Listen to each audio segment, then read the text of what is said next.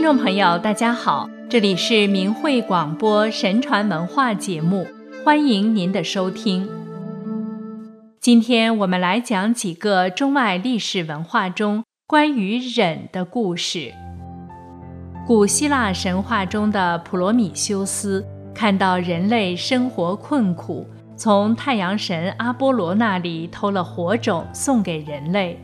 宙斯把普罗米修斯绑在高加索山的悬崖上，让他每天忍受风吹日晒、就因着实肝脏的痛苦。等到第二天肝又重新长好，再继续忍受同样的痛苦。几千年后，赫拉赫勒斯把恶鹰射死，才解救了普罗米修斯。司马迁说。人固有一死，或重于泰山，或轻于鸿毛。为了完成父亲的遗愿，受了宫刑后，司马迁在狱中完成了巨著《史记》，留于后人。其实，忍作为一种涵养，意义非常广泛。一般人认为忍是忍受，这只是一方面。忍还有忍耐、吃苦、吃亏、认识、接受、坚守、责任、成就、贵而不骄、胜而不备、贤而能下、刚而能忍、忍中有舍、有刚柔相济、有为他人着想等等诸多的含义。俗话说。忍字头上一把刀，这句话也不是一般人狭隘的理解。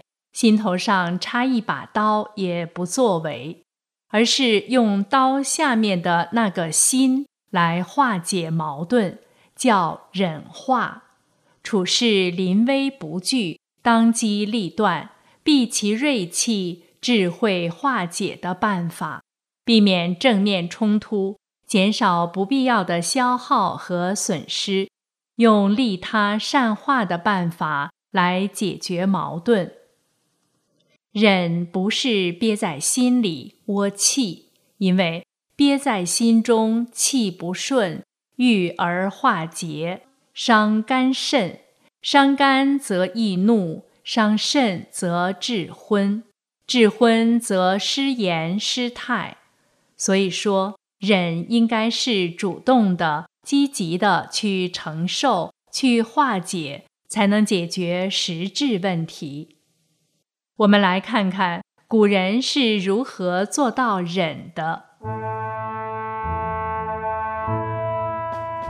先说胯下之辱。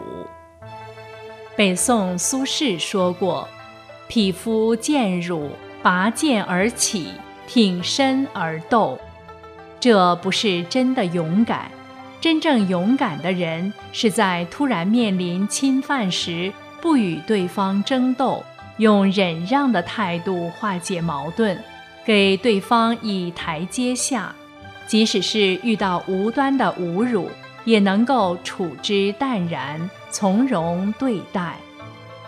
西汉开国功臣韩信的大忍之心，让人敬佩有加。韩信少年时喜欢身佩长剑。一天，他走在集市上时，一个年轻人当众侮辱他说：“你个子高大，喜欢带刀佩剑，其实内心却是很胆小的。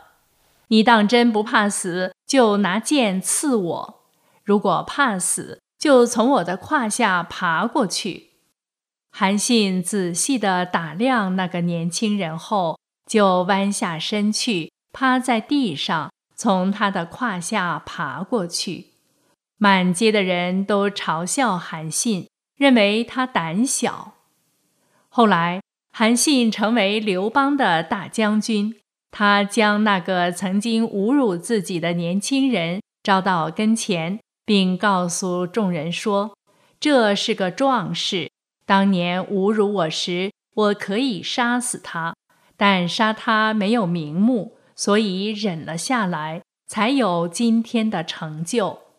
年轻人求饶，韩信赦免了他的罪过，还封了他一个小官。忍让并非是软弱向人低头称臣，忍让是避免不必要的麻烦，彼此之间能够和睦相处，彰显的是仁者的博大胸怀。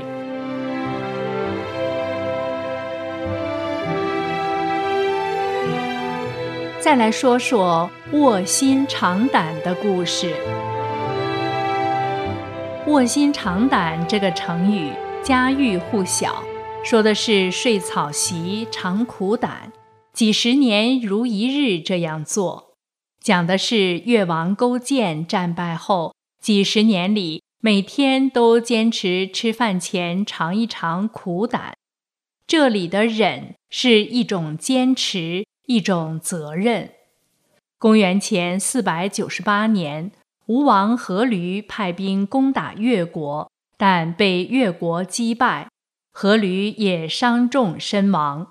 两年后，阖闾的儿子夫差率兵击败越国，越王勾践被押送到吴国侍奉吴王。有一天，吴王生病了，勾践主动亲尝其粪便，并面露喜色地恭喜吴王夫差，说。从粪便的颜色和味道判断，大王身体无碍，可以放心疗养。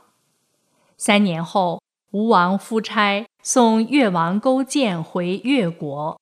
回到越国后，勾践依然过着在吴国的一样的生活，甚至更加勤俭，爱戴百姓，安抚官员，训练兵卒。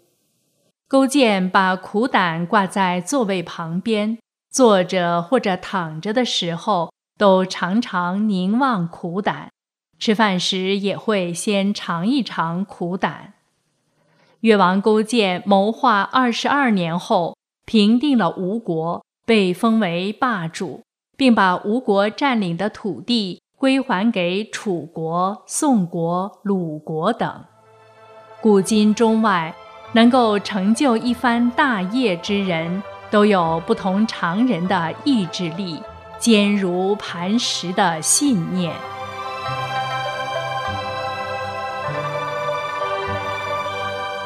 最后要说的是苏武牧羊的故事。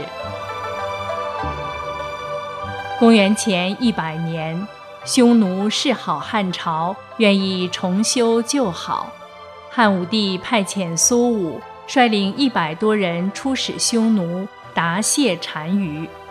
当苏武一行人准备返回汉朝时，遇上匈奴内乱，苏武等人被匈奴扣了下来，要求苏武等人归顺匈奴。单于先派卫律用金钱和官位去游说苏武，都被苏武严词拒绝。单于便下令把苏武关到断水断粮的露天地穴。苏武被关到地穴后，依然不改节，渴了就吃血解渴，饿了吃身上的羊皮袄。单于见苏武意志坚强，钦佩他的气节，不忍心杀他，又不愿放他回大汉。周围树枝上嫩叶新出，归汉依然遥遥无期。苏武不免有些伤感，似是因此落泪，抬手用衣袖擦拭。其中一只羊仰面对着苏武咩咩地叫，似乎是在安慰他。于是单于让苏武到北海一带去牧羊，并告诉他。等羊生了小羊后，才能回大汉。苏武到了流放地，才发现羊都是公羊。他每天拄着汉庭的符节放羊。十九年后，汉朝使臣从苏武的同伴口中知道了他的情况，才把苏武从北海接回长安。苏武去时正是壮年，归来已是满头白发。苏武出使匈奴时，曾作诗留别妻子，写道：“行役在战场，相见未有期。生当复来归，死当长相思。”古人将因为利益而背叛国君的人称为谋逆，将害怕死而放弃节义的人称为作乱。苏武之忍是对大汉的忠心，坚守正义和节义而忍苦，不为金钱与官位所动心。冬去春来，花开花落。黑发变白发，也不改其节。